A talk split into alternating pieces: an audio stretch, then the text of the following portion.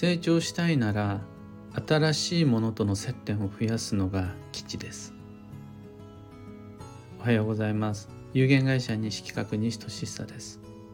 発行から20年累計8万部の運をデザインする手帳有機暦を群馬県富岡市にて制作しています。最新版である有機暦2024は現在販売中。気になる方はひらがなにて有機暦と検索を。でこのラジオ聞く暦では毎朝10分の暦レッスンをお届けしています。今朝は新しいものは運の成長を促進するというテーマでお話を。本日朝から弊社にてお正月飾り作りワークショップの開催でパタパタしているため収録での配信となります。新しいものには新しい木が宿っています。新しいものってどんなものかっていうと初めましての人間関係とか。手に入れたばっかりのツヤツヤの新品とか。まだ不慣れな仕事とか。行ったことない場所とか。初めて聞く音楽とか。そういうのが新しいもの。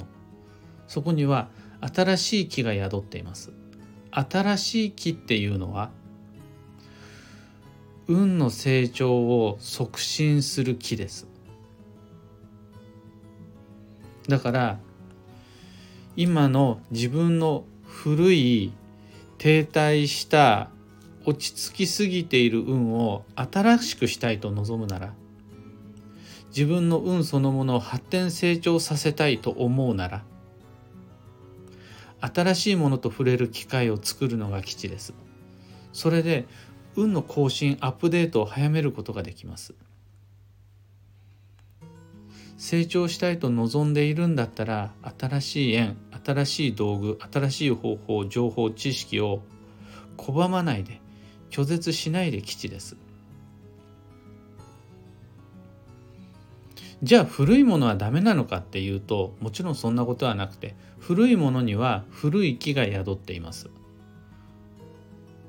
古いものって何かというと例えば昔からの馴染みの縁とかずっと長く使い続けている愛用の品とかもう体に染みついているような仕事業務。あとは古くからの行きつけのお店。またその音楽を聴いただけで昔の記憶が戻ってくるようなそういう懐かしの思い出の思い入れのある音楽曲。そういうのには古い木が宿っています。古い木とは何かっていうと人生を安定させる力です。だから穏やかに暮らしたいとか運を安定させたいとか浮き沈みのある暮らしを着実堅実に安定させたい一定させたいって思うならば望むならば古いものを大切にするのがいいです。古い音楽古い家具昔なじみの人間関係。これらとの接点を増やすことで土台が強まり流れが安定します。運を安定させたいなら古いつながりとの接点を大切にし増やし丁寧に扱ってきてです。みんなどちらかといえば新しいものに対してポジティブな感覚を持って古いものに関しては古臭いとかもう飽きたとかって感じる感じがちです。古いものが持つ古い木に対して慣れてしまった結果そこに物足りなさを感じたり価値を低く見積もっちゃったりしちゃうっていう気持ちはよくわかるんですがやっぱり馴染みの価値って結局は安心感につながるので結局みんなそこに戻るんですよね。そこまで自分にとってごちそうじゃなかったり特別じゃなかったりそのドキドキワクワクを感じなかったとしても結局はみんな戻っていくのは馴染みの安心感の方です。だから新しいのがいいよねとか言いながら結局いつの間にか自然と選んじゃってるのは手に取っちゃってるのは古いものの安心感馴染みのものとのこの親和性みたいなものだったりします。でも僕たちが運を成長させたいと望むならどんどんスピードを増していく時代の流れに追いつきたいと望むなら職業や立場年齢に関係なく新しいものとの接点を増やしていくべきです。最近の新しい曲はよくわかんないとか最近の映画にはついていけないとか最近は全然本読まなくなっちゃったんだよねとか若い世代の流行っていまいち乗り切れないとか言ってないで自分の好むと好まざるとに関係なく新しいものとの接点を増やしていくことで運はアップデートし進化成長していきます。ここで大切なのは新しいものを身につける全ては新品に変える人間関係全部新しくするっていうことじゃないんです。またそれらを全て理解吸収して最新のハイテク技術を使いこなすとかじゃなくていいんです新しいものとの接点を今より増やすことができればそこには新しい木つまり成長促進の木が宿っているのでそれでどんどん運は新しくなっていくよという話です。例えばよくわからないけれど最新の SNS をやってみるとかたまには、えー、大手家電量販店に行って最新家電と触れてみるとか。定期的に映画の最新作を見に行くとか。そういうんでいいんです。映画好きになれっていう話ではないです。家電マニアになる必要もないです。ただ新しいものとの接点を増やして基地です。そうすることで僕たちはその接点を持つ都度運がアップデートされ新しい木が手に入り運が成長していく運が成長すれば絵も成長していくのでそれでいつの間にか自然とあのがらりと人生は変わらないまでも新しい木を受け入れるほどに運が成長し新しい流れに乗っていけるという感じになります。というわけで新しいものは運の成長を促進するという今日のテーマでのお話の古いものがダメというわけではなく古いものも新しいものもどちらも必要。ただちょっと気抜くと僕たちは安心感の安定の方に行きがちなので定期的な刺激として週に一度月に一度半年に一度年に一度のワクワク刺激を自分のライフサイクルの中に暦の予定として組み込んでいけると素敵です。今朝のお話はそんなところです。3つ告知にお付き合いください。まず開運ドリルワークショップ2024にご参加の皆様。すでに19の課題を終えました。次が最後20番目の課題になるんですが開催はクリスマスイブの朝6時です。日曜日の早朝朝活になります。2023年12月24日6時からフォローアップ講座を開催します。これ